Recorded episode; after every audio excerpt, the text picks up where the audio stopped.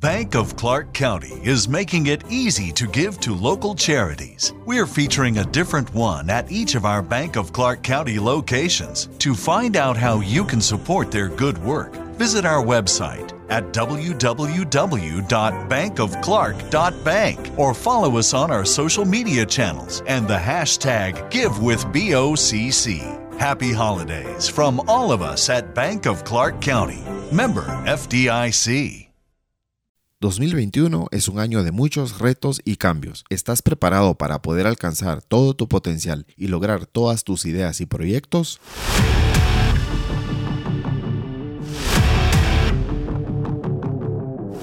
Bienvenidos, esto es Cacao Podcast. Te saluda Fernando Barrios. En Cacao Podcast te traemos historias y lecciones de mucha inspiración y emprendimiento para que te ayuden a alcanzar todas tus metas. Nuestro propósito, impactar a miles de personas para que por medio de aprender y emprender puedan sacar sus ideas adelante y ser mejores cada día. Gracias por unirte a la comunidad de Cacao Podcast. 2021 es tu año. Aprende y emprende. Empezamos ya.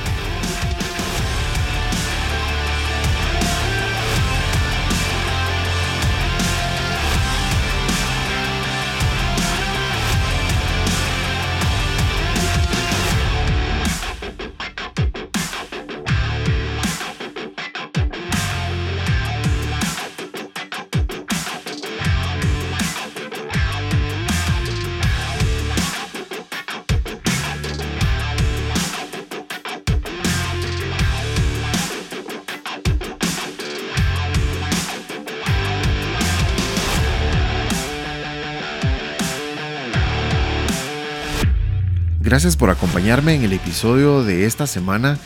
Eh, con el permiso de los volcanes Pacaya y Fuego en, en, Guatemala, en el departamento de Zacatepeques, estos volcanes que han estado en reciente actividad volcánica, hemos tenido lluvia de ceniza en sus alrededores. Esta semana pudimos viajar a la hermosa ciudad de Antigua, Guatemala, para conversar con Ricky López, un gran artista guatemalteco, cineasta, fotógrafo, amante de la naturaleza. Gran persona, Ricky López. Me puedo quedar corto en realidad de hablar de él, de hablar de Ricky López. Poco puedo describir la calidad de persona y profesional que es Ricky. Ricky nos ha regalado un gran legado, un ejemplo sobre de dónde venimos, hacia dónde vamos y como seres humanos llamados todos a dejar un legado. Muy honrado y complacido y con el completo privilegio de poder conversar esta semana con Ricky López Bruni. Los quiero invitar a que escuchen el episodio y la charla que tuvimos sobre sus proyectos más recientes, Serpiente Emplumada, su película tipo documental estrenada en el año 2018 y 2019, que también ya se encuentra en línea en su sitio de internet rickylopezbruni.net. También platicamos con él sobre Guatemala Inédita, un homenaje eh, pienso yo, a los fotógrafos que hacen comunidad y equipo con Ricky en este libro que se llama Guatemala Inédita. También un, un homenaje a nuestros pueblos, a nuestras ciudades que se quedaron, que vieron el toque de queda del mes de marzo 2020. Aparte de estos proyectos, también los invito a que conozcan parte de sus retos, sus experiencias, eh, las vivencias que ha tenido y documentales. Ha sido embajador, es un gran personaje. En realidad les digo, es un gran tipazo. Invitados a que escuchen el episodio de esta semana de Cacao Podcast. Gracias de nuevo por acompañarnos y bienvenidos a la charla que tuvimos con Ricky López Bruni esta semana. Comenzamos.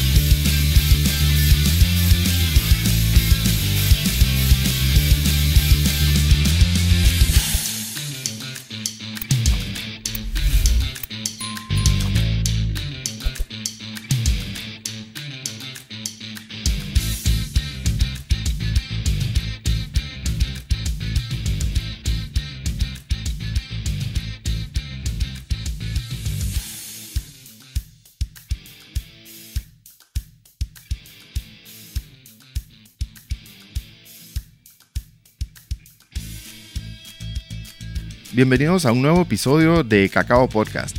Hoy tenemos el privilegio y el gran honor de estar con estar junto a Ricky López, aclamado fotógrafo, un gran ejemplo guatemalteco, un gran ejemplo para todos nosotros y nuevas generaciones. Ricky, ¿cómo estás? Hola, Bienvenido a Cacao Podcast. Están en su casa. Eh, un saludo a toda tu audiencia eh, desde aquí, desde la antigua Guatemala. Excelente, gracias por recibirnos, Ricky. Eh, cineasta, fotógrafo, ambientalista, embajador. Eh, ¿Qué más le puedes pedir a la vida, Ricky? ¿Qué más se le puede pedir? libros te faltó? No, eh, bueno, escritor, artista, sos un, sos un claro ejemplo de, un arte integral y una excelente persona, Ricky. ¿Qué más le puedes pedir a la vida? Pues mira, han sido, han sido muchas vueltas al sol y realmente llegó un punto en mi vida que dije, eh, ¿qué sentido tiene tu vida? ¿Qué sentido, por qué estamos aquí? ¿Por qué nací? ¿Por qué me pasó todo lo que me pasó? ¿Por qué... Hiciste, lo, hiciste lo que hiciste. Siendo, José Mariano López Cerrarte Bruni, pero me llamo Ricky López Bruni, también me llamo José Mariano López Cerrarte Bruni, entonces es una historia así larga y simpática, a ver si la platicamos. Eh, uno de, pensando toda esta ecuación de la vida y todo eso, eh, después de experimentar a través de varias religiones, eh, desde evangélico, católico, que nací católico, a, budismo, a cosmovisión maya, eh, me, me, he penetrado mucho en todos esos temas en una cierta búsqueda. Esto fue hace años, vamos, que ya, yo creo que ya lo tengo bien definido. Pero yo me leí la Biblia dos veces. Buenísimo entonces, eh, como que siempre estuve en esa búsqueda del por qué y, realmente al final de cuentas, eh, especialmente ahora en la pandemia y, todo este aislamiento y todo mucho tiempo para pensar y decir, claro, ching, ¿y qué va a pasar con todas mis chivas cuando me muera? Ching, ¿y qué va a pasar con mi... Con mi ¿Qué, voy a hacer? Con, mi cuenta de Facebook y ching, ¿qué va a pasar con, con todo, verdad vos? Y, y realmente evolucionás a lo que tengas que evolucionar después de la muerte.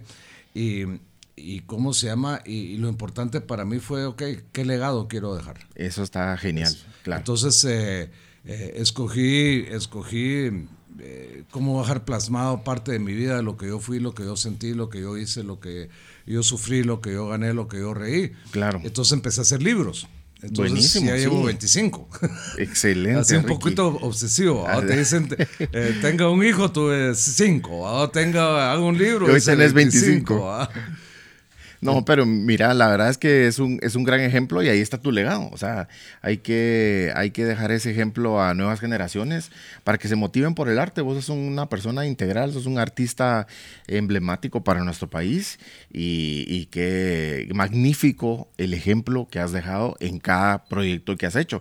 En la introducción me hizo falta, me hizo falta, Ricky, que has estado junto a dos eh, Santos Padre, has estado junto a dos papas y, la verdad es que no cualquiera, pues ningún guatemalteco, ningún ser vivo tiene la oportunidad de estar dos, en dos ocasiones o más tal vez, con dos papas distintos, ¿no?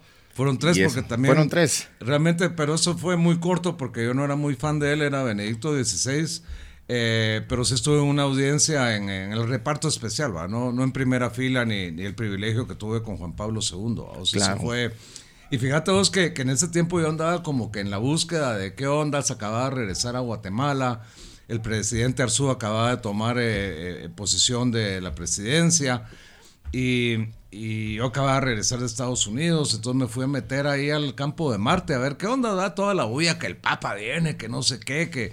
Y yo pues, apenas sabía de, quién era el, el man, vos. Eh, y me fue a meter y de repente miro en el, en el escenario del campo de Marte a, mi gran amigo Sergio Búcaro, eh, que era, mi, que era mi, mi, vecino de locker en el gimnasio donde íbamos.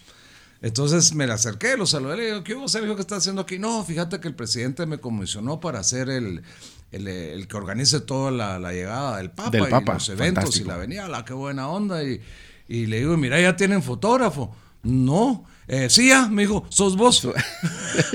trabajo inmediato.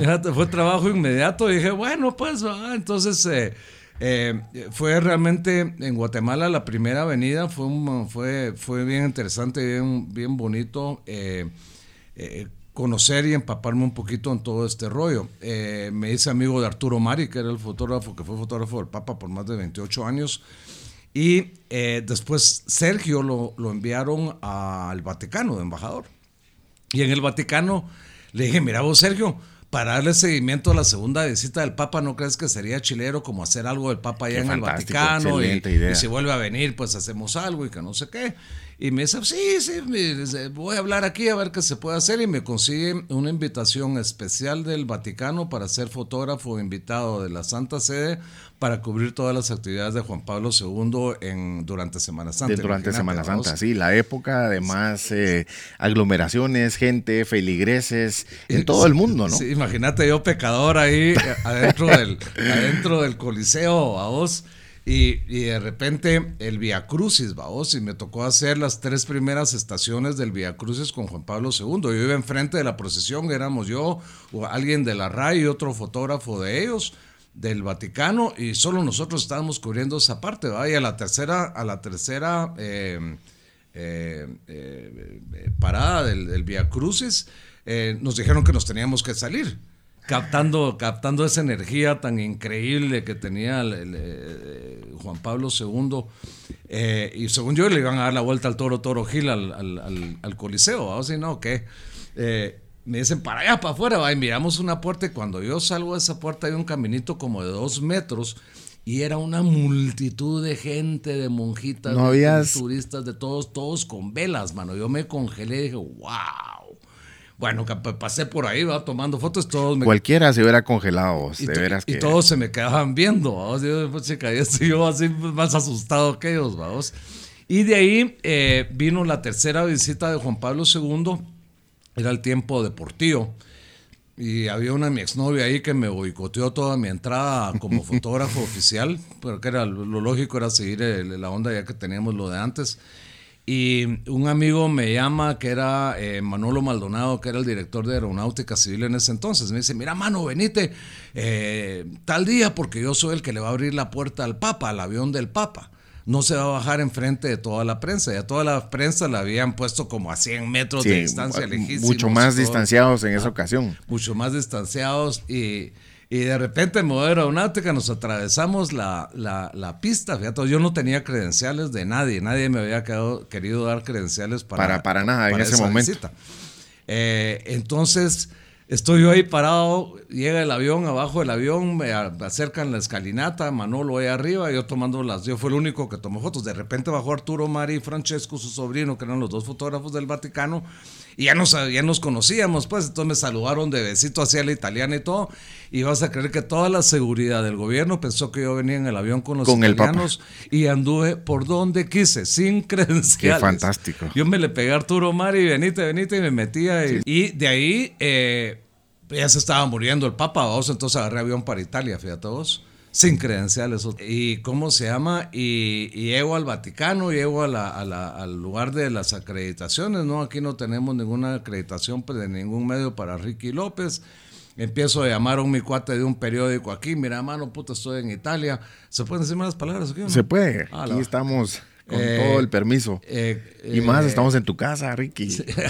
Estás en tu casa. No, fíjese que no, que no hay nadie, puta, a nadie me acreditaba. Vos entonces llamaste a mi cuate, dice que mandó una carta y que no. Y yo entré en el vuelo a las yo creo que entré en el vuelo de, madrugada y directo me fui con toda mi, maletita que llevaba ahí a, acreditarme todo, porque el funeral ya, el Papa se murió cuando yo iba volando de Guatemala para, para Roma. Ya, pocas horas. Ajá. Entonces ya llevaba pocas horas, y, pero ya lo habían pasado el cuerpo, ya lo habían, esa, esa parte me la perdí. Entonces, mano, me siento en una, en una banquita ahí afuera del lugar de acreditaciones con una cara de demacrado por el viaje que no había dormido cansado, estresado. Y la acreditación. Y fíjate vos que de repente pasa un padre y me dice, ¿qué te pasa? Le digo, no, es que fíjese que vengo de Guatemala y que el medio, no sé qué pasó con mi acreditación. Vente, me lleva, acredítenlo. Y me acreditaron. Momento maravilloso. Mira las cosas que me, que me pasaban. Claro, claro. Era, una cosa increíble. Y pues de eso surgió el libro de Juan Pablo II, Mensajero buenísimo. Sí, sí, sí. Buenísimo. Es una historia, una historia bien bonita. Y y el Papa Francisco es otro tema, o sea, este, este, cuate es otro... Es otro movimiento, es, eh, se ha identificado mucho más con las nuevas generaciones, tal vez sus mensajes han sido eh, mucho más personalizados por el momento en que vivimos. Eh, las sociedades hemos ido cambiando, pero rapidísimo. Entonces los mensajes de, del Papa actual sí son, son fantásticos. Sí, es una encíclica sobre, sobre ese tema. Mira cuánto tiempo tenemos aquí tenemos el tiempo que vos nos pudieras dar. Una hora, 40 minutos. La verdad es que e, e, es un honor. Y yo te diría, mira, la experiencia de todo esto es que puedas dejar esas vivencias y esa experiencia en este, en este podcast. La verdad es que nos vamos a deleitar escuchando todo, todo lo que nos puedas platicar. Cerremos el círculo de los papas. El Buenísimo. Papa Francisco. Eh, mi buen amigo que era vicecanciller en ese entonces, eh, Rodrigo, Rodrigo Bielman, organizó una entrega de obras de artistas guatemaltecos con el Papa Francisco. Y pues me invitó a que yo fuera a entregarle el libro de Juan Pablo II. Eh, iban cinco o seis, eh, iba un cineasta, iba Rita Villanueva, iban, iban varios. Total que... Pero se me ocurrió decirle a mi hermana, que ella sí va a misa todos los días, María Eugenia va a misa todos los días, es súper entregada en su fe y todo el rollo. Le dije, mira, si es quisiera que me acompañaras a Roma para que vos le entregues el libro al Papa. ¿Cómo vas a creer que ese es un gran honor que te están dando? Un regalazo. Le dije, mira, realmente lo que después de lo que yo viví con Juan Pablo II, eso ya casi no se va a poder superar, le dije.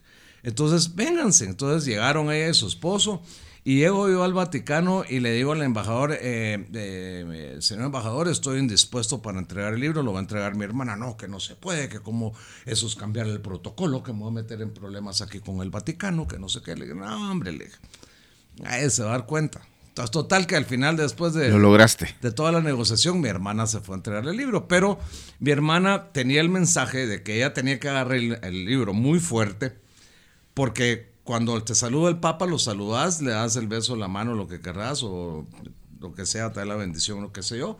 Pero atrás hay un güey que rapidito te quita los regalos. Entonces, no, vos lo agarras duro y si te hay una mano Tenerlo ahí en ese momento. Te lo está jalando hasta que te ponga atención. Sí, capturar ese momento, o sea, eso es memorable, ¿no? Y le decís, su santidad, mi hermano le manda a regalar esto, pero quiere que usted le mande a regalar su, su sombrerito. Bueno, a todo esto, antes de, que pasara todo esto, porque digamos la comitiva de Guatemala estaba del lado izquierdo en la primera fila de, donde es el besamanos, le dicen. Una hora antes de eso pasó Francesco y me vio, me reconoció y me saludó y me va a saludar así al italiano y me dijo, ¿por qué estás aquí en la cuarta fila? ¿No querés estar en la primera para saludar al Papa? Y le dije, pues, pues si se puede, ¿cuántos son? Dos. yo y mi Vamos, cuñado, dos. Y, y, le digo, pero mira, no, regresa a los 15 minutos con las dos invitaciones. Así, lo que le había tomado a la Embajada de Guatemala a negociar un hacer, año. Hacer todo ese protocolo y, entregarte tu acreditación. Después me voy a, la primera fila hasta el final, a vos, porque ya eran los últimos. Y, me, le digo, pero no Bank of Clark County is making it easy to give to local charities. We're featuring a different one at each of our Bank of Clark County locations. To find out how you can support their good work, visit our website at www.bankofclark.bank or follow us on our social media channels and the hashtag GiveWithBOCC. Happy holidays from all of us at Bank of Clark County. Member FDIC. This holiday season, pay tribute to the people who fought for our freedom to celebrate. Featuring the largest American flag in the region, Spirit Park is now open at National Harbor, honoring active duty military and veterans. Take some time this holiday to remember, offer gratitude, and be inspired by the sacrifices of our service men and women who make our way of life possible. Plan your visit at nationalharbor.com slash spiritpark. That's nationalharbor.com slash spiritpark. Tengo que darle nada al Papa. Yo iba con una, mi camisa todo santera, fíjate, de Todos Santos, Cuchumaca. Claro.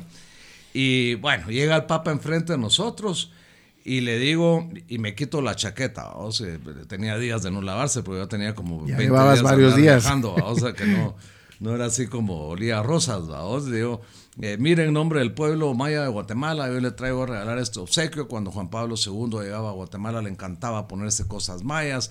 Y fuimos, eh, su foto, yo fui fotógrafo junto a Francesco, lo señalé y Francesco saludó y todo eso así. Y el Papa estaba así como, ¿y este boludo? Escuchando. Pensando, ¿Qué onda? Yo, pero le digo, hay una onda que si yo le doy una de estas cosas mayas, usted me tiene que dar algo suyo. Me da su sombrero. Y mira qué educado el Papa, porque él se sabe que no se llama sombrero, sino que se llama suqueto. Me dice, mandé a mi asistente a ver si tengo otro sombrero. Me contestó. Para reponer el que le voy a dar. Y regresa el cuate y se quita el que tenía puesto, se pone el que le llevó el cuate y me entrega su suqueto. Y lo interesante del suqueto fue que cuando, aquí ya vamos a empezar a tocar el tema y podemos avanzar en lo de serpiente emplumada si querés, eh, cuando yo estaba tratando de hacer mi documental, eh, no tenía el dinero para hacerlo. Y, yo cuando me propongo algo, a veces sí soy bien necio. Yo creo que esa es una de las cualidades que tiene que tener un fotógrafo cineasta. No, y en cada proyecto tenés esos retos. O sea, tal vez necio y, cumplir tus, tus, sueños, tus metas, tus retos. y lo has logrado, has logrado. Entonces yo tenía el suqueto del Papa aquí guardado en mi caja fuerte. Y un día se me metió el diablo a vos y me metí a internet cuánto cuesta un suqueto de un papa. un cuate había vendido el suqueto que le había regalado al Papa Francisco como en 200 mil euros. Wow. Y dije, puchica, pongo esta vaina en eBay, tengo el video porque lo tengo firmado todo, que sí me lo dio y todo. Y yo decía, ah, la Te pasó por la mente o sea, hacerlo sencillo, como decimos en Buen Chapín. Sí, decía, ala, no puedo, no sé, y se me metía el diablo y era una batalla que tenía yo interna. Un día agarré el suqueto y me fui a Guatemala y le pedí a mi hermana que se puede juntar conmigo. Le digo, mira, Evo, te traigo a regalar esto. Y le regalé el suqueto, porque si no yo lo iba a vender. Y se lo di. Y resulta que este suqueto ya lleva una historia muy interesante, desde cómo llegó a mis manos cómo tuve esa batalla de la tentación del bien y el mal. Eh, y cuando se lo entregué a mi hermana, alguien en algún momento le pidió que si le, que se enteraron que ella tenía el sujeto del Papa y que su tía se estaba por morir y que él habían desahuciado de todo el rollo. Y les prestó el sujeto, la señora lo tuvo abrazado un día y, y, a los dos días la familia llama, o a los tres días la familia llama a mi hermana, le dice, mire, muchas gracias, no sabe lo agradecidas que estamos con usted por haber traído el sujeto del Papa. Y ay, ¿y la señora qué le pasó? No la dieron de alta, los doctores no saben qué pasó. Inmediatamente. De ahí Rodrigo Bielman, mi cuate, el que fue al Vaticano con nosotros, me lo pidió para un su sobrino que lo tenían entubado. A los dos o tres días el niño estaba fuera del hospital. Entonces, Qué fantástico. Estamos tratando de documentar esa historia del suqueto para enviarle al Vaticano porque creo que sí eh, se ha dado vueltas, ¿va? Claro. Para una Semana Santa se lo presté a la hermandad de, la, de aquí de la Merced y pusieron el suqueto en, el anda del, del, Nazareno y recorrió toda la antigua también. Entonces ha tenido una trayectoria bien interesante, bien documentada y pues queremos terminar de documentar esto para enviarlo al Vaticano. Bueno, entonces total que, que mi sueño de, de, de los 200 mil euros para mi documental no fue posible. Y eh, en una Semana Santa estaba yo, bueno, un par de, un año antes yo le había hablado a Enrique Beltranena en México, que es el CEO de Volaris, y le había solicitado que si me regalaba unos boletos, pues yo Enrique lo había conocido como todo el tema del Papa y una exposición que hicimos en con otros proyectos, Sí. Él trabajaba para Ataca, es el de, de, los que más ha viajado en un avión con el Papa, ha viajado seis o siete veces con el Papa, porque Ataca le tocaba y él iba de, de su Para todos lados, ahí atendiéndolo. Iba de Aero Hermoso, el, mi querido hermoso amigo Enrique Beltranena. Y eh, los, eh, la intención para esos pasajes era ir a Tuxtla Gutiérrez a documentar un poco sobre los quetzales en cautiverio que tienen ahí y el maravilloso trabajo de, de, de, de estudio del quetzal en cautiverio que está haciendo el solo el Zoomat, el solo el sí. Eh, de ahí de Tuxtla, que es una maravilla de zoológico, que es un zoológico solo de, de, fauna local. No tienen animal, no tienen elefantes ni jirafas, no solo la fauna local. Fauna local, sí. Es una maravilla casi en, medio de la ciudad. Eh, total que, que, nunca fui, nunca, nunca conseguí el dinero para irme. Y a la Semana Santa, era un Viernes Santo, estábamos fotografiando ahí en la calle ancha, en la, en la alfombra de los Montiel, que es la alfombra que he fotografiado por muchos años durante Semana Santa. Y eh, eh, de repente pasa pasó, cabrón? ¿Qué pasó con el Quetzal, güey? Me volteo y es Enrique Beltranena. Le digo, ay, mano, mira vos, muchas gracias por los tickets. Nunca los usé, la verdad, porque no he conseguido el, dinero. Yo te ayudo, mes. Ah, Qué fantástico vos, de veras. Juntémonos mañana. Y mañana nos juntamos, vamos, y se vino aquí a tomar un cafecito con la Maru, su esposa, que es una divina persona. Y, y me dice, bueno, ¿qué necesitas? Yo en ese tiempo estaba pensando un documental de media hora del Quetzal. ¿Qué año fue eso? Cuando recién empezó la idea de Serpiente Plumada. Como cuatro años. Ok. Cuatro años, por ahí. Pues estuvimos como tres años en toda la... Eh, toda la producción, viajando, haciendo las tomas, visitando lugares. más o menos de filmaciones en todos los lugares a donde fuimos. Y eh, sí, fueron dos años y medio a, cuando llegamos al primer festival. Eh, pero Enrique me dice, ¿cuánto necesitas? Entonces yo pensando en un documental de, de 30, le dije, pues mira, necesito unos 50 mil dólares. Y yo pensé, con 50 mil dólares algo muerto de la risa.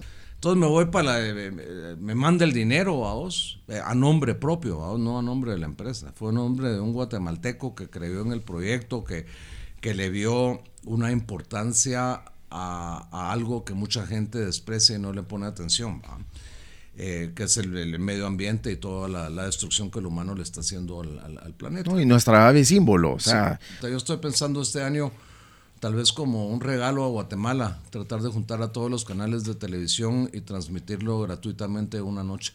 Excelente. Pero ahí estamos todavía en pláticas y, y sí quisiera que participaran todos. Pero bueno, eh, nos manda la lana y nos vamos a la Sierra de las Minas. Eh, estuvimos, eh, ¿cuántos fueron? Fueron como cuarenta y pico de días, cuarenta y dos días allá arriba.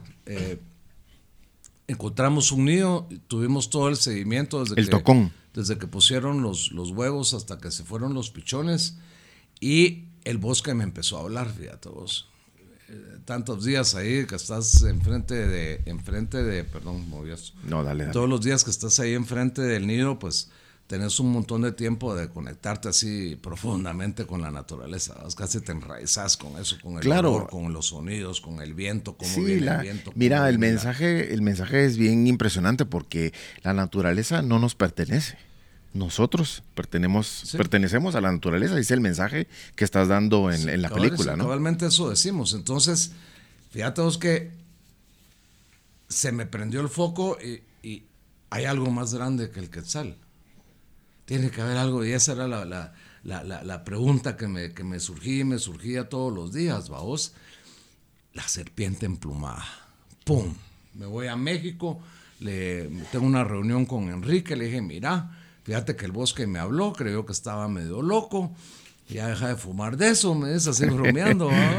Le digo, no, mano, es que mira, yo creo que, que, si se va a hacer algo, hay que hacer algo donde realmente documentemos toda la historia de, de, desde dónde viene el Quetzal, que era la parte de la deidad más importante, era uno de los dos cuerpos de la deidad más importante de los pueblos mesoamericanos. Y eso no solo estamos hablando de Guatemala, sino que estamos hablando de Mesoamérica. Mesoamérica, porque antes era Mesoamérica. Entonces, eh, ¿y eso qué implica? Me dice, ah, pues más lana. ¿va? Entonces, total que así fue creciendo, así fue creciendo hasta que el documental nos costó casi 900 mil dólares. Al final de cuentas, y hubieron varios patrocinadores fuertes. Y, eh, Bank of Clark County is making it easy to give to local charities. We're featuring a different one at each of our Bank of Clark County locations. To find out how you can support their good work, visit our website at www.bankofclark.bank or follow us on our social media channels and the hashtag GiveWithBOCC. Happy holidays from all of us at Bank of Clark County. Member FDIC.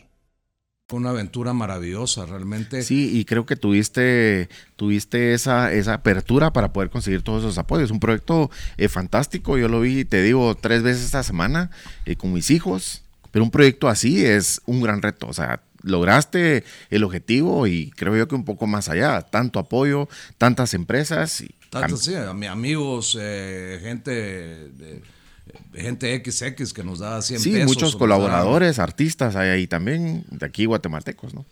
Eh, sí, sí, realmente, realmente fue una mezcla. Vos, eh, eh, la gente de Maná nos abrió las puertas increíblemente. Fer Tipazo, además tienen una fundación bien importante que se llama Selva Negra. Eh, con ellos trabajamos maravillosamente, nos apoyaron en, un montón de sentidos. Igual todos los personajes que salen en el documental eh, son top, vos todos son, están ahí arribita. Vos, eh, Mercedes de la Garza, que es una de las historiadoras más importantes de México, que nos explica lo que es la deidad de la serpiente emplumada. nos tocó viajar muchísimo, vos nos estuvimos por México, estuvimos en los lugares más importantes donde hay templos dedicados a la serpiente emplumada. Estuvimos en Francia, en la Sorbona, entrevistando a un guatemalteco, Pablo, Pablo, Pablo Bolaños. Perdón, Pablito, Pablo Bolaños, ¿cómo se te me va a olvidar? Y aquel está haciendo un estudio súper interesante del eco que, que se oye cuando aplaudís en frente de ciertos templos mayas y el canto del quetzal. Eh, estuvimos en Costa Rica, estuvimos en la Sierra de las Minas, en Petén, en el Mirador, que fue donde encontraron la primera la primera serpiente emplumada en Mesoamérica. En Mesoamérica, la, más antigua al momento se encontró en Guatemala. Más sin embargo, los mexicanos creo que están mucho más identificados con, con, la serpiente emplumada que el guatemalteco. El guatemalteco es de maya, ¿va? pero la serpiente emplumada y la mayor... Pues, y no, lo asociamos, ¿sí? no hemos tenido esa, eh, no sé si es conexión, cultura y todo ese aprendizaje de, de explorar lo nuestro, de, de identificarnos con, con nuestras raíces. ¿no? Yo te diría que el 90 o más por ciento de personas no saben lo que es la serpiente emplumada. Entonces nosotros lo explicamos de una forma muy bonita en el documental. Eh, tenemos eh, a don Carlos Méndez, ¿va? que es como la estrella del documental, que es mi papá de la montaña, quien quiero como, como que realmente fuera mi papá, él me enseñó todo lo que yo sé del Quetzal y contamos su historia que es bastante triste, todo lo que le pasó a él por defender algo algo que él realmente tenía que defender, que es el bosque nuboso de Guatemala. El bosque, el bosque y su familia también, ¿no? Sí, sí. Eh, muchos de sus hijos pues se fueron de refugiados a Estados Unidos, están de tres de ellos están refugiados allá con todo lo que les pasó. Eh, pero eso para lo tienen que ver en el documental, porque si no se les no se vale. el documental. y ahí también tenemos a Enrique Beltranena en el documental, tenemos a, al, presidente de, de, WWF de México, eh, tenemos a, ¿cómo se llama? Vinicio Cerezo, a Marco, que, que realmente la, la, labor que hace Fundaeco en Guatemala. Con Fundaeco, sí. Muy calladito, ahí están, pero, pero están haciendo. Pero están trabajando, sí, es un, es un, gran ejemplo también. Ajá. Eh, total, que, que, que, uní, tuve un poder de convocatoria bien, bien interesante y bien bonito. Y, fue un viaje increíble de dos años y medio, ¿verdad? Y, lo lindo de todo eso es que me tocó compartirlo con, con uno de mis hijos, que es eh, Daniel, Daniel López, 502. Eh, eh, ¿Cómo se llama? No, es 502 Daniel, creo que es la cosa. Eh, convivir y hacer un proyecto de esta magnitud con un hijo tuyo e inyectarle a, tu, por supuesto a tu raza a vos ese amor por la naturaleza y yo creo que a Daniel en este viaje le cambió un montón la perspectiva de, lo que es ese mundo, ¿verdad? Vos que, sí, y lo que somos, ¿no? pues la tierra si te habla, te dice algo, creo que hay un cambio también en tu espiritualidad hoy no sos el mismo de de hace cinco años, cuando empezaste el proyecto. Sí, no, no, te cambia, te cambia todo eso, más de los privilegios, vamos. También contamos muchas, muchas cosas del Quetzal para que miren cuál es la verdadera cola del Quetzal, porque aquí nos enseñan que, que, todos tienen colas largas, etcétera, sí. Tienen que ver el documental para ver eso también. Eh, ¿Cómo se llama? Eh, otra cosa que contamos es la, la leyenda esta, de que tiene el pecho rojo por Tecumumán y que se le pasó son puras pajas. Eso no es así, es un pájaro, es un ave, es, eh, sí, es eh, simbólica en Guatemala, nos representa en muchos sentidos, eh, mucho más profundos de los que muchos piensan. Pues no solo, no solo, es nuestro símbolo de libertad, nuestra ave nacional, sino que para, para los pueblos prehispánicos, para todo Mesoamérica, era una de, los, de las deidades más importantes. Sí, seguro. el Quetzal y la serpiente emplumada. Sí, ese concepto el, es... el quetzal y la, serpiente cascabel. Mira, de lo que se aprende en ese documental es, es fantástico y cada quien que lo vea va a tener un aprendizaje y le va a dejar una gran lección. Yo te digo, hay tres momentos que a mí sí me impactaron del, del documental. El primero es una toma que pasa brevemente, unos fracción de segundo o un segundo, donde tomaste el nido te metiste en el nido. O sea, pasa brevemente. Eso me imagino que te costó mucho. Eh, obviamente está en el documental, es un logro, pero salen los pichones, casi que recién nacidos. Fíjate vos que eso, eh, Bueno, vos sabes que a veces todas las situaciones no se te, no se te presentan en el Juntas, mismo en día, el mismo o en el momento. mismo viaje o en la Claro. misma o en los mismos 42 días. Esos dos pichoncitos que salen ahí eh, fue hace muchos años. Esa toma fue hecha con una GoPro. Eh, estábamos trabajando en el área núcleo de la Sierra de las Minas, en el área que, de, que es de defensores de la naturaleza, y ya teníamos varios días de estar observando un nido. Y pues el comportamiento de los quetzales era normal todos los días, entraban, se daban comida, mientras más crecen los pichones, más les dan de comer, eh, todo eso también está en el documental. Eh, y de repente se nos vino un aguacero de dos días, y el primer día no fuimos, no fuimos al, al, al, al tocón, pero el segundo día sí fuimos, abajo del agua nos fuimos y teníamos, pues en nuestro escondite, pues tenía su, su techito, no techito pues, sino que con un plástico. Con una y manta, un y plástico. lo tapábamos con chipe para, para no, no, no disturbar mucho. Y llegamos temprano, como a las 8 de la mañana, y nos dieron las 2 de la tarde y no llegaban los papás. Y los cachimbazos de agua seguían y seguían y seguían. Y yo estaba con el hijo de don Carlos Méndez, con Juan Carlos, le dije, mira vos, Juanca, eh, aquí está bien rara la onda, pues, porque eh, hay pichones y este no es el comportamiento de los, de los papás. De los papás. Entonces me dice, pues sí, a usted de repente algo pasó. Entonces armamos una escalera ahí, de la, así toda escueta, y eh, subimos al nido a ver qué ondas. Y cuando mete la mano el cuate, el nido estaba inundado como unas 8 pulgadas de agua Ah, y los dos cuerpecitos estaban flotando.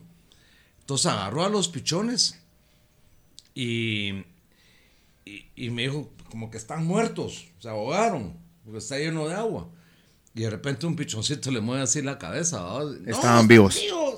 Entonces los llevamos al carro, los, ahí los tuvimos un ratito, eh, les tratamos de dar un poquito de agua, qué sé yo, y limpiamos el nido, le hicimos un agujero para drenarlo, no, con un trapo, fue con un trapo, sacó todo el agua y una t-shirt, creo que se quitó su t-shirt el cuate porque el trapo no llevábamos, y los reinsertamos y ahí cuando reinsertamos a los pichones en su tocón, les, los filmamos. Ya hiciste la toma. Esta- esa es la toma, pero fue muy rápido pues entonces porque no queríamos, ya, ya habíamos, entonces total que los papás nunca llegaron y esos pichones me los traje para Guatemala.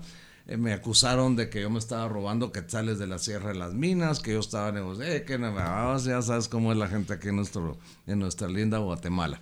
Total que los pichones me los llevé con un permiso del presidente Álvaro Arzú, con una orden constitucional de que yo estaba a cargo del rescate de dos pichones abandonados.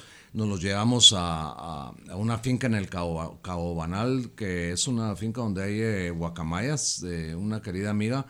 Y eh, ahí había un cuate del zoológico de Houston trabajando con las aves, especialistas en aves. Bank of Clark County is making it easy to give to local charities. We're featuring a different one at each of our Bank of Clark County locations. To find out how you can support their good work, visit our website at www.bankofclark.bank or follow us on our social media channels and the hashtag GiveWithBOCC. Happy holidays from all of us at Bank of Clark County. Member FDIC. This holiday season, pay tribute to the people who fought for our freedom to celebrate. Featuring the largest American flag in the region, Spirit Park is now open at National Harbor, honoring active duty military and veterans. Take some time this holiday to remember, offer gratitude, and be inspired by the sacrifices of our service men and women who make our way of life possible. Plan your visit at nationalharbor.com slash spirit park. That's nationalharbor.com slash spirit park. Este cuate nos ayudó a levantar los pichones el primer mes y medio. Los trajimos a la ciudad. Estuvieron en una jaulona ahí en la, en la, en la, en el barranco de Vistahermosa, en la casa de unos amigos. Y un día se metió un tacuacín y se las comió a las dos. Que lo siento, Sí. eso es lo más triste No, que me vas a poder todos. contar. O hay, hay otra, hay historias, ¿no? Pero te impactan demasiado. Lloramos, Creo lloramos todos sí, ese día, estábamos así. Una, una, una se suicidó contra la malla porque sí encontramos el cuerpo entero y la otra sí encontramos las puras plumitas, vamos. Y el guardián de mis amigos pasó cuatro noches venadeando hasta que pasó el tacuacín y se lo tronó. se, la, se la cobramos. Mira, ese es un momento que te deja una lección. Todos vamos, y yo creo que hay que ver el documental y hay que ver la película, pero te deja todo, todas esas historias te dejan una gran lección. Otro momento para mí bien importante y que sí me impactó bastante es eh, la enseñanza que te deja Carlos Méndez él fue como el que te introdujo a que pudieras escuchar los sonidos de la selva, los sonidos de la naturaleza. O sea, él te pudo transmitir cómo interpretar lo que pasa en la naturaleza. Ay, cómo es de bruto, usted no oye nada, me decía. Imagínate, vos llegas, y vos llegas a un lugar como este con todo el, ruido de la ciudad y, sí, un toda citadino. la contaminación que traes de, sí, somos citadinos. y todo el rollo. Y de repente, este, este cuate me decía, primer, el primer quetzal que me, que me llevó a ver, estábamos arriba en, el área núcleo de la Sierra de las Minas, y me dice, lo escuchó. ¿Lo escuché a quién le? ¿Qué dijo? No, hombre, lo escuchó. A usted sí. No, al quetzal. Ahí va. ¿Dónde? Ah, por aquí está, míreme. Y me lleva caminando como dos cuadras, dos cuadras. Me dice, mire, ahí está. Total que, que que ha sido, ha sido realmente eh, un, maestro en mi vida. Eh, a él y a todos sus hijos los quiero muchísimo. Eh, pues me considero parte de su familia, ellos de la mía, eso ya lo dejamos bien claro. Y, y, pues sí, darle un homenaje a gente como esta, vos que la gente no sabe. Yo todavía cuando el presidente Berché estaba, logré meter una solicitud para que le dieran la orden del Quetzal a don Carlos Méndez y se la dieron. Y es un héroe, es un héroe nacional, igual que Paco Asturias, que aparece en el documental, que es un sí, Paco, conservacionista. Conservacionista, loco por la naturaleza, de defender nuestros bosques y la gente ni se imagina lo que lo que esta gente como Paco y su equipo pasan en las selvas persiguiendo huecheros, persiguiendo depredadores, persiguiendo cortadores de leña, la grande y, y todo lo hace por un amor y una convicción a a, que tenemos que proteger eso, ¿verdad? Claro, es, el, nuestro futuro y el de nuestros hijos también. Un gran proyecto, la verdad es que te felicito por eso. ¿Y, cuántos premios, Ricky? Pues fíjate vos que al principio cuando empezó mi, mi carrera era, era como una obsesión ganar trofeos. Eh, eh, una de mis satisfacciones mayores como fotógrafo fue llegar a la, a la categoría de maestros en el Club Fotográfico de Guatemala. Y eh, eh, es un sistema que todos los meses competís, son 11 meses que competís con cuatro fotografías al mes, era en ese entonces. Y, y, al final se acumulan los, los, los, puntos y pues quién queda en primer lugar. Claro. Y de ahí eh, no sé cómo es que escogen a las mejores fotografías de cada mes, a las ganadoras de cada mes y entran al concurso anual. Nunca me logré ganar el, el trofeo de, de, la mejor foto anual, pero sí me logré ganar el de la categoría maestros, creo que un par de años. Y ganarle a Dicky Mata en esa categoría para mí fue, fue como un wow, ¿va? superar al maestro. Y, y Dicky, pues desde. Dicky fue el primer fotógrafo que yo vi en mi vida a tomar fotos. Fíjate, todos nos fuimos con, con mi amigo y su familia y me invitaron a acampar al volcán de Pacaya iba con nosotros un man, fíjate, todos de pelo blanco, ya tenía pelo blanco el Dick entonces, siempre tuvo el pelo blanco. Y, y, me acuerdo que yo antes de irme a meter a la tienda de campaña estaba el man tomando con su trípode, clac, clac, clac, que tomaba fotos del pacaya. Al día siguiente yo me levanté tempranito, y ahí seguía el, cuate tomando fotos. Y a todos dije, hola, este sí que está bien trabado, ¿va? ¿Y qué? después yo paré igual de trabajo. Pero es uno de tus maestros. Hoy es uno de tus maestros. Sí, no, y con el tiempo pues eh, nos hicimos amigos. Eh, yo, me acuerdo de niño que mi mamá y mi mamá y mi padrastro eran muy amigos de Dick y siempre los invitaba cuando regresaba de sus viajes de África a ver los slideshows y toda la onda. Y a mí yo siempre quería ir y decía, la mamá, lléveme, no, es que solo de grandes y que no se puede. Entonces yo sé, di que siempre fue una figura que estuvo ahí presente y ver todos sus logros, igual Diego Molina, vamos.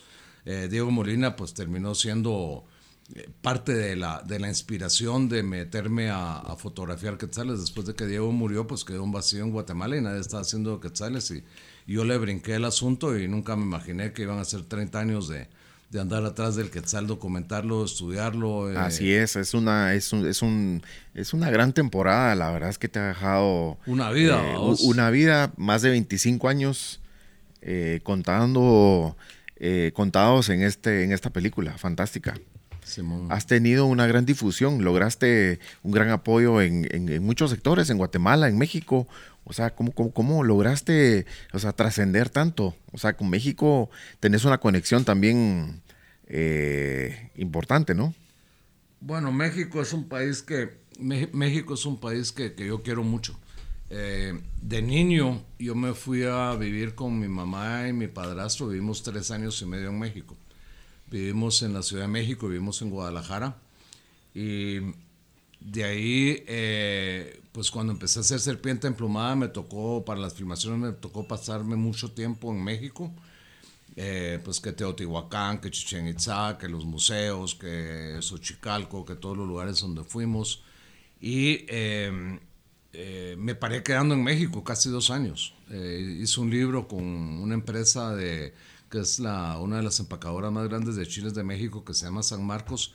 Hicimos un libro sobre historias culinarias de México Central, parecido al que hice aquí en la Antigua de Historias Culinarias de la Antigua, que es un libro lleno de fotografías de comida y todo, pero no cuento, no, no, no cuento recetas, sino que cuento la historia de cada uno de los personajes que la cocinó. Tuvimos la exposición de Serpiente Emplumada en las rejas de Chapultepec, que es el lugar más codiciado por los fotógrafos. Eh, a nivel mexicano, llegar a, Rejas es como que llegaste a la, a la, a la cúspide. Sí, ahí tienen muchas exposiciones de arte, esculturas, de un lugar muy cerquita de los museos. Todos los fotógrafos quieren estar y es un lugar muy privilegiado.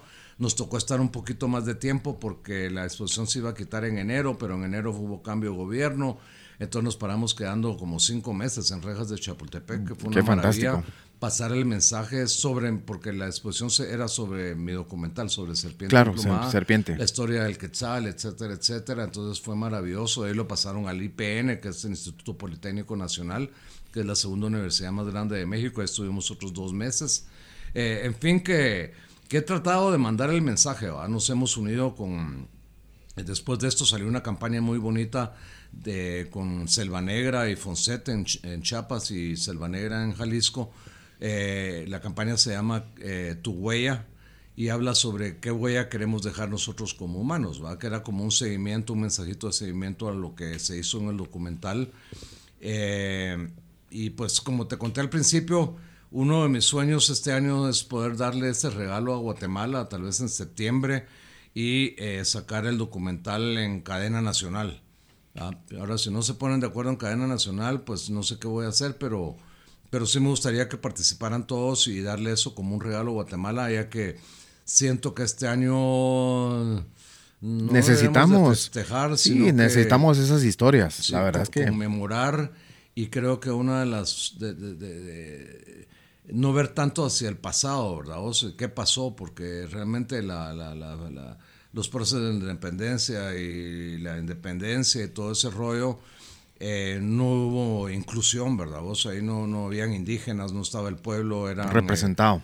Eh, eran los hacendados, las familias grandes eh, que, que, se independizaron, obviamente, con fines de las tierras, plata, etcétera, etcétera. Entonces, creo que este año, que, se, que, son los 200 años del, de, Guatemala, el bicentenario, creo que, que, debemos de enviar más que todo un mensaje de, de quiénes fuimos, quiénes somos y hacia dónde vamos. Eh, más hacia dónde vamos, más hacia, hacia temas como eh, la identidad, que nos hace tanta falta en, Guatemala, la identidad, el patriotismo, el sentirte tan orgulloso de ser chapín, tan bendecido de, haber nacido adentro de estas fronteras que tienen cosas maravillosas, tienen cosas espantosas también, eh, como todo lugar en el mundo, no, no hay excepción. Pero eh, esa es una de las metas este año. Vamos, eh, estamos trabajando una pequeña campanita con, con, el Instituto Guatemalteco de Turismo que se llama Somos, eh, que ahí estoy claramente mandando mi mensaje sin tocar el tema del centenario, ¿verdad? Es un mensaje de, de qué somos, quiénes somos los guatemaltecos. y ahorita también con Ricardo Arjona eh, eh, va a filmar un, un, live concert aquí en la antigua Guatemala. Y eh, en este su live, él quiere promocionar a Guatemala, entonces me solicitaron una, una, buena cantidad de tomas para promocionar Guatemala en medio de todo el, concierto y pues quiera que no, eh, Arjona jala un, chingo a vos. Por supuesto, es un, otro embajador así como, como vos. Sí, es una, es una voz que se oye, entonces eh, creo que, está bien de huevo que Ricardo quiera incluir y promocionar Guatemala y que mejor que sea con mis imágenes porque son las mejores. no, orgullosos. La verdad es que es, un privilegio no solo estar aquí con vos. Mira quiénes de, de tu equipo, eh, Castillo y Castillo, que han estado con vos en tantos proyectos. Háblanos un poquito de tu equipo, no solo ellos, tus hijos. ¿Quién más forma eh, ese, ese motor de Ricky López? Castillo, Castillo. Bueno, con este cuate somos como, como Sancho Panza y Don Quijote, men. Ahora ya de los dos estamos como Sancho Panza, pero antes no. Antes éramos Quijote los dos. Eh, Aníbal tiene casi 30 años de estar conmigo, men. Eh, Aníbal, eh, pues y ahora su esposa Sandra son parte de la familia, pues no son empleados, son parte de la familia y, y así nos queremos y así nos vemos y así nos tratamos, vamos ha sido, yo creo que ha sido el único que me ha aguantado tanto rollo. Además es súper chispudo el cabrón. Eh, es el único que me ha aguantado tanto rollo. Este cuate me ha visto eh, hundido en el lodo y me ha visto en la cima de la montaña y ha visto el trayecto de, de, todo lo que de todo lo que ha pasado en mi vida, desde mi drogadicción hasta mis momentos eclesiásticos y, espirituales. Y, santidad y, espirituales, mis locuras, mis, eh, eh, mis pasiones. Eh, y siempre ha sido una persona súper, súper fiel, vos. un gran equipo, vos. La verdad es que, todo ese trabajo se tiene que lograr a través de, un gran equipo y, y qué, qué, interesante y lo mejor de todo es ese, esa enseñanza del valor de la familia, ¿no? De, de tener gente cerca que, que se identifique con vos, que que luche igual que vos, que crea en tu, en tu proyecto y que crea en Guatemala también. Y que hagan algo después de que, de que ya no esté yo, ¿verdad vos? Em, sí, mis hijos, mis hijos siempre desde chiquitos los jalaban, tenían una, una mi combi Volkswagen, una mi microbús, y para arriba van todos y nos íbamos a darle la vuelta a Guatemala. O siempre, siempre los...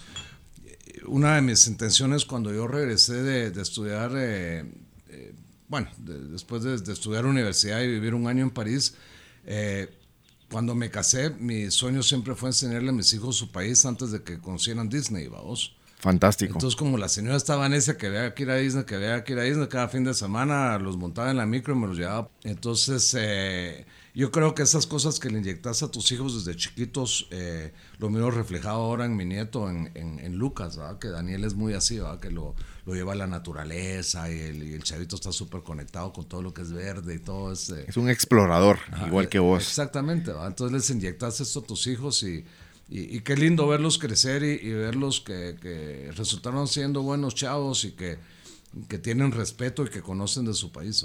¿Cuál ha sido tu proyecto más difícil? mis matrimonios. tu proyecto personal.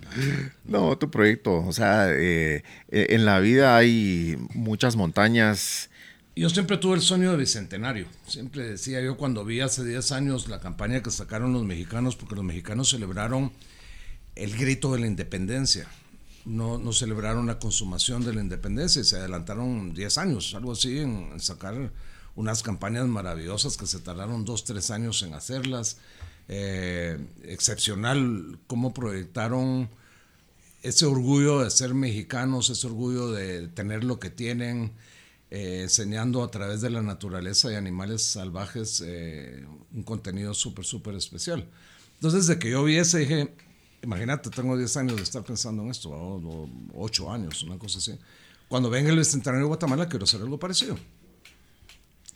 Entonces, antes de que tomaran posesión, a todo el gabinete del presidente de Matei los invité a ver Serpiente Emplumada en Cinépolis y les pasé un pequeño video de lo que yo pensaba, cómo se podría resaltar todo lo que es nuestra identidad, nuestro nacionalismo, patriotismo, eh, identificarte con Guatemala, pertenencia. Y les, les encantó, ah, que sí, el presidente Benítez, hacemos lo de bicentenario y todavía no tenían nada claro, ni, teníamos claro que iba a venir el COVID. Vino el COVID, ya teníamos patrocinadores de todo y todo se vino para abajo. Entonces, eh, pues en este año han cambiado mucho los rumbos proyectos, de esa ¿no? ideología que se tuvo en ese momento y pues están haciendo sus cosas ellos, eh, eh, lo cual eh, a mí no me va a detener para hacer algo de, de- de- tal vez no bicentenario, pero sí darle fuerza a cosas como la campanita que vamos a lanzar con el Inguat, lo que se va a hacer con Ricardo Arjona. Entonces yo como que ahí estoy cumpliendo esa, esa meta de, de lo que yo quería hacer y mostrar eh, mi país y darle algo al guatemalteco que ya no mames. No, y, lo- y eso mira, es y estás, somos. estás abriendo eh, ese camino para que de veras nos sintamos que tenemos el futuro en nuestras manos. O sea, Sí, pero tal vez eso de Bicentenario ha sido lo más difícil que, que no se va a lograr hacer lo que yo quería hacer porque se necesitaba como un año y medio entre preproducción, producción, filmación, etcétera, etcétera. Pero sí, eh, eh, otro de los planes que tenemos es hacer un, un documental de la historia de la antigua Guatemala, desde, desde los traslados de la ciudad, con muchas eh, recreaciones de la, de la época. De la época. Etcétera, etcétera. Pero igual, eh, ya sabes cómo es todo. A todos se se reduce a plata y si no conseguimos el dinero, pues, eh, pues no lo vamos a tener. ¿verdad? Entonces, eh, ahí andamos ahorita rascándole a ver el- la billetera, a ver a quién se la rascamos para que nos apoyen con este proyecto, porque es algo, digamos, son cosas que le dejas a la gente, son cosas que la gente puede ver, que, que los culturiza, que los eh, educa, que los hace eh, reflexionar sobre lo, lo que era, lo que es, Lo que somos. y hacia dónde vamos. ¿va? claro, no, yo creo que lo vas a lograr. Vos tenés eh, bastante experiencia con los proyectos que has realizado. Has llevado a Guatemala lejos. La verdad es que ha sido un gran ejemplo, eh, Ricky, para todo, para todo Guatemala. En realidad eso es, y para nosotros en el podcast es, es un honor. La verdad es que, que No, qué hayas- buena onda por tomarse el tiempo, mano, y, y contar pequeñas historias que, que al rato inspiran a la gente. Imagínate, yo era, yo era mesero en, en Fort Lauderdale, 1980, 79, 78, 79, 80 y por ahí del 81 me fui de Fort Lauderdale. Y eh, yo trabajaba para TJ Fridays, era, era mesero y busboy. Y en una de esas, el, de que la- el, el- descansito de cinco minutos que te daban para irte a fumar un cigarro atrás, en la parte de atrás afuera, y había una revista. Y me llamó la atención un anuncito que había que decía Art Institute de Fort Lauderdale. Sea fotógrafo, sea su jefe de viaje, haga plata, puto. ¡Uy, qué bonito! Esto Yo quiero Bank of Clark County is making it easy to give to local charities. We're featuring a different one at each of our Bank of Clark County locations. To find out how you can support their good work, visit our website at www.bankofclark.bank or follow us on our social media channels and the hashtag GiveWithBOCC. Happy holidays from all of us at Bank of Clark County. Member FDIC. The holidays are a moment of togetherness and joy and a reminder of how tradition creates happy and fulfilled communities. Make this holiday season patriotic with a visit to National Harbor and its stunning new Spirit Park. Marvel at one of the largest American flags in the region and beautiful displays of American art. Make this holiday season the most meaningful of all at National Harbor. Learn more at nationalharbor.com-spirit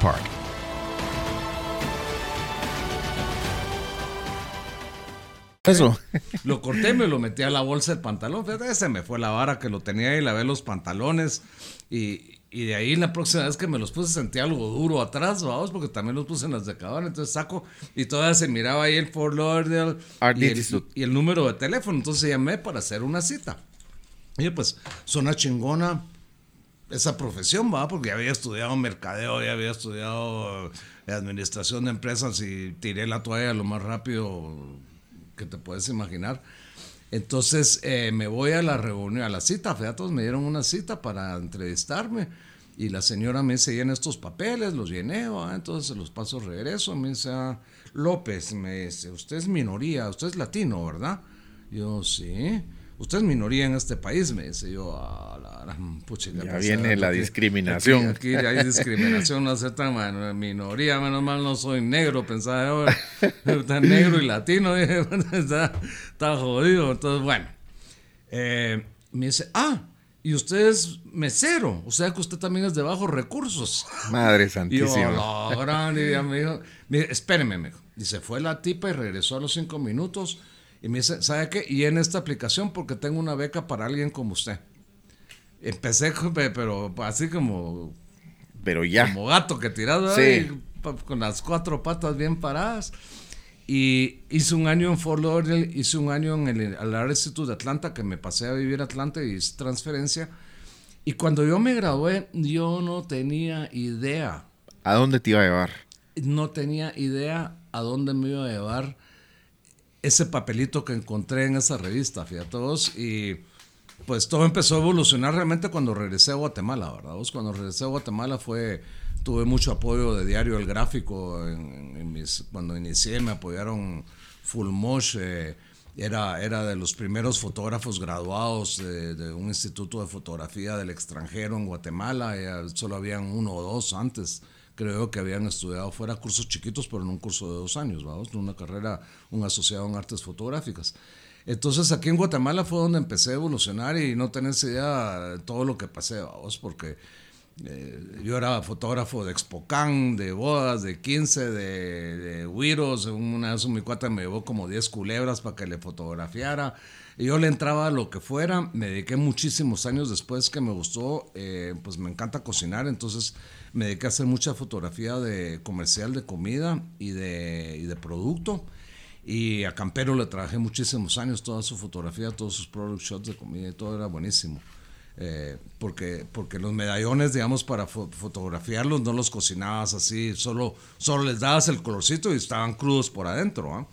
Y un día entra mi mamá, Margarita, entra al estudio. El producto tan importante. Y teníamos todas las bandejas llenas de medallones. Y mi mamá llegó así como a mediodía, empezó a picar, ¿va? agarró una y cuando se dio cuenta estaban crudas por dentro, estaban cosas bien chileras.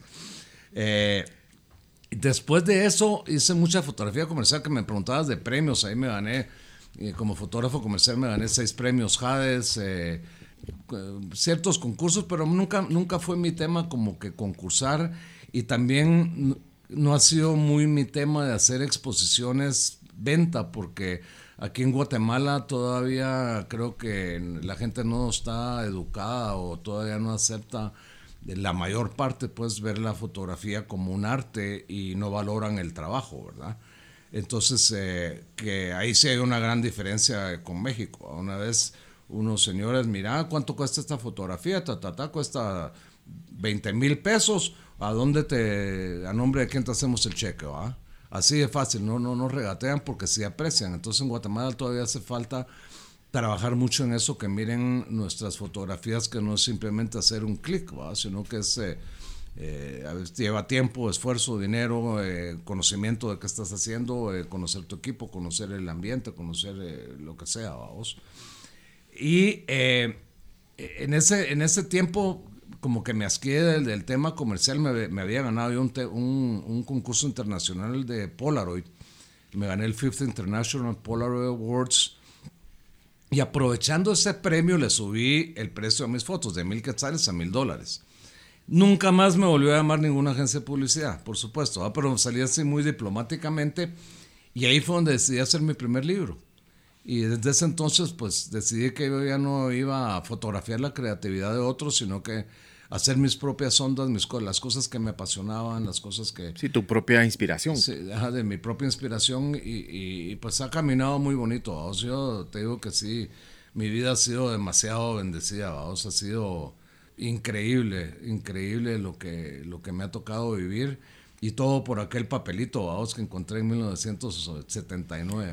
Sí, fantástico, ¿no? Y ahí en tus libros, en tu, en tu amplia colección de libros, encontramos eh, pues mucho de tu trabajo fotográfico, eh, pues para nuevas generaciones, un, aprendizaje que, que vamos a, a, ver ahí con cada uno de tus libros. ¿Cómo diste el salto a hacer cine? a ser ya cineasta y, la producción?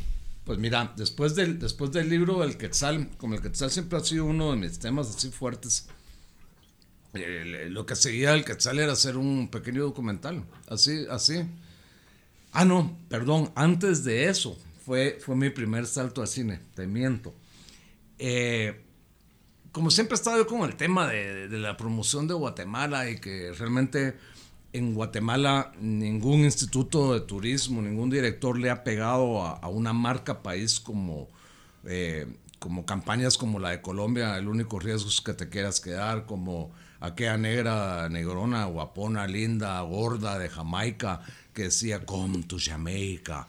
Y estas dos campañas levantaron a dos países turísticamente, y así como eso también la campaña de Perú, las campañas de México, etcétera, De etcétera. República Dominicana hemos visto bastante, ¿no? Hasta el día de hoy. Sí, entonces eh, siempre se me metió en la mente por qué Guatemala no podemos mostrar el país mágicamente, eh, que lo miren de otra forma. Entonces se me metió que eh, quería yo hacer una serie de, de videos para promocionar Guatemala. Y me fui al Inguati, que hacer presupuesto y garará, regresé con el presupuesto, era medio millón de dólares. Entonces, no, ¿cómo vas a creer que yo esa cantidad de pisto no tengo? Entonces, entonces, ¿para qué me pones a trabajar si sabes que no tenés el pisto? ¿Crees que te van a costar mil pesos cada video? No jodas. Bueno, le dije, ¿sabes qué? Yo voy a conseguir el, el- el pisto. Entonces me fui y le hablé a cervecería. Y cervecería se enamoró del proyecto y le entraron al proyecto, solo que solo tenían 400 mil dólares. Entonces, regresé a hablar con el Inguati, se comprometió el director de ese entonces, se comprometieron a pagar los- el resto, ¿va? En, ayuda, etcétera, etcétera. Total que al fin no, nos, no, no lo pagaron. eh. Cuando vino, esto fue en 2012, cuando vino el 13 Bactún, yo quedé indignadísimo de lo que, de cómo manejaron la promoción del 13 de cuando era una oportunidad única para Guatemala de abrirse al mundo. Demostrar eso. El fin del mundo y toda la onda y toda la mara estaba enfocada en ser un, uh, realmente un evento de secundaria ahí en, en el, en el Parque Nacional Tikal, a todos los tatas y sacerdotes mayas que llegaron a hacer su ceremonia a su lugar sagrado, no los dejaron entrar, los mandaron a otro lado. Entonces yo me la dejé encima al Linguati al gobierno de la, de la porquería que habían hecho. Y el director del Linguati decidió agarrar esa campaña y engavetarla y no hacer nada.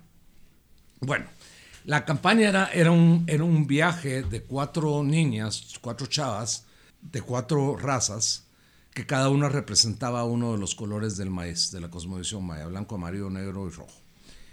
Y vivían una aventura mágico realista por todo el país. Entonces, era un crew como de 40 personas. Yo no tenía idea. Yo tenía mi camarita de video de aquellas Handicam y, dije, bueno, lo que yo tengo que hacer aquí con esto es contratar a los mejores. Entonces me traje a, a- a un crew de Estados Unidos, me traje a un piloto y a un filmador aéreo que habían filmado Super Bowls y conciertos gigantes y cosas de ese, de ese calibre, Olimpiadas y todo el rollo.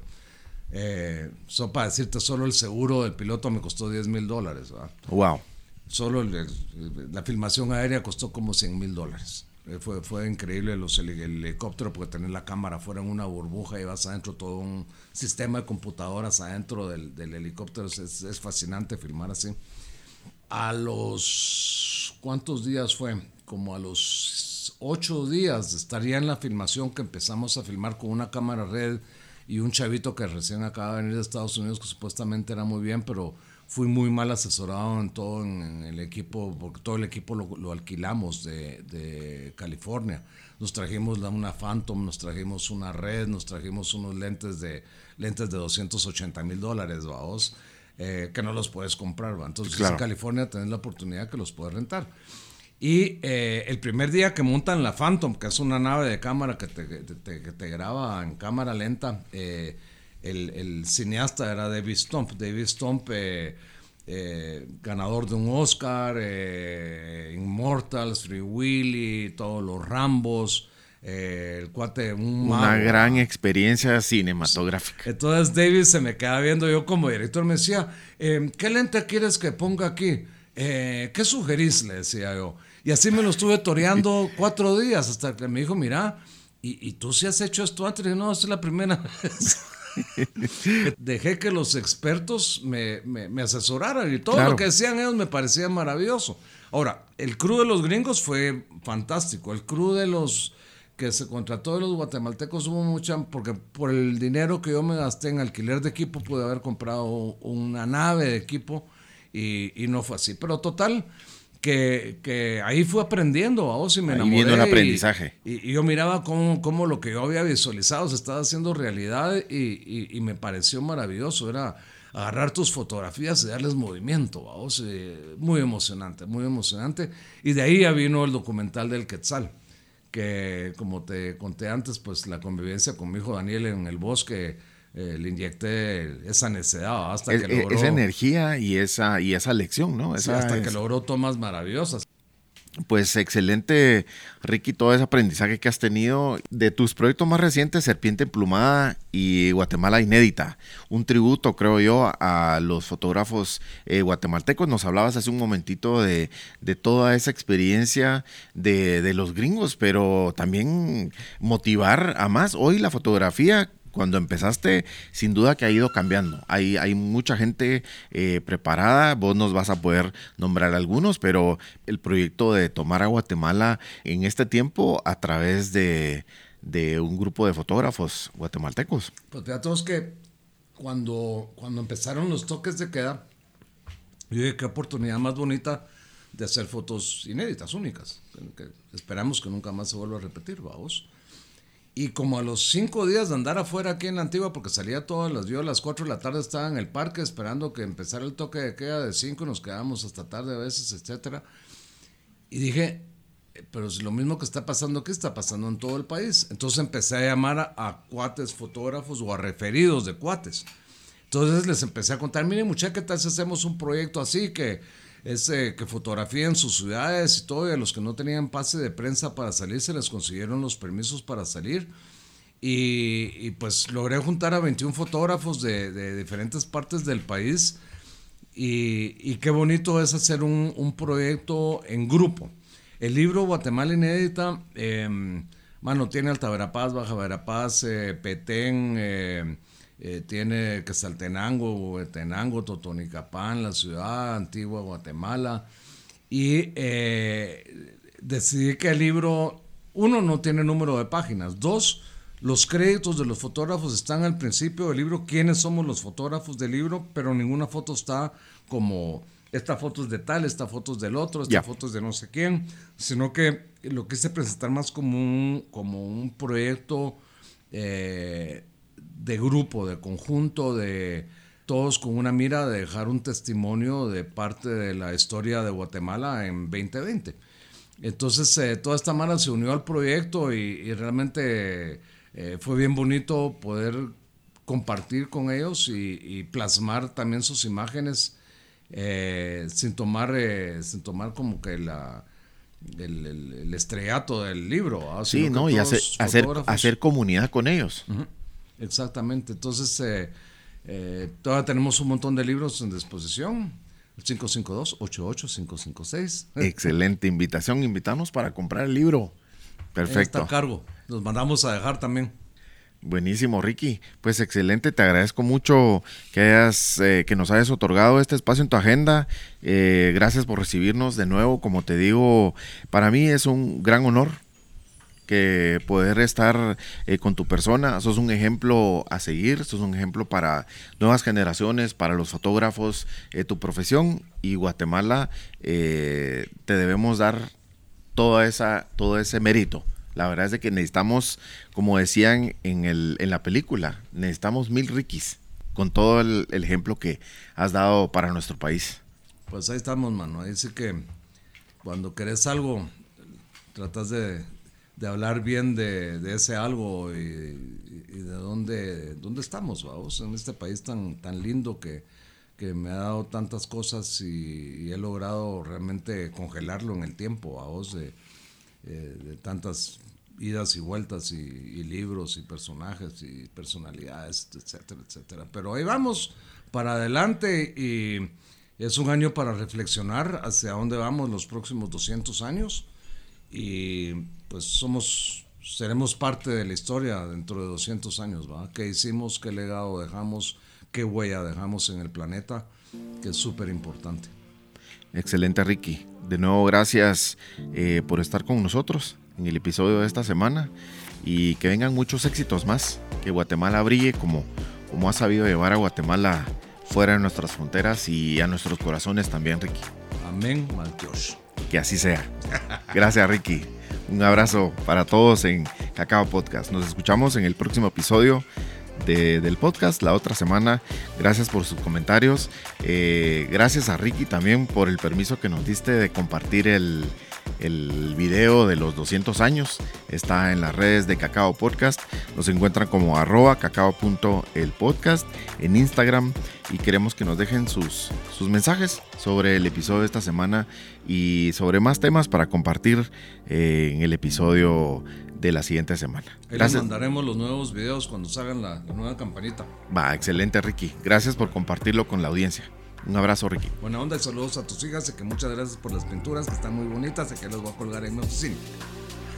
Gracias, Ricky. Te agradezco mucho. Un abrazo.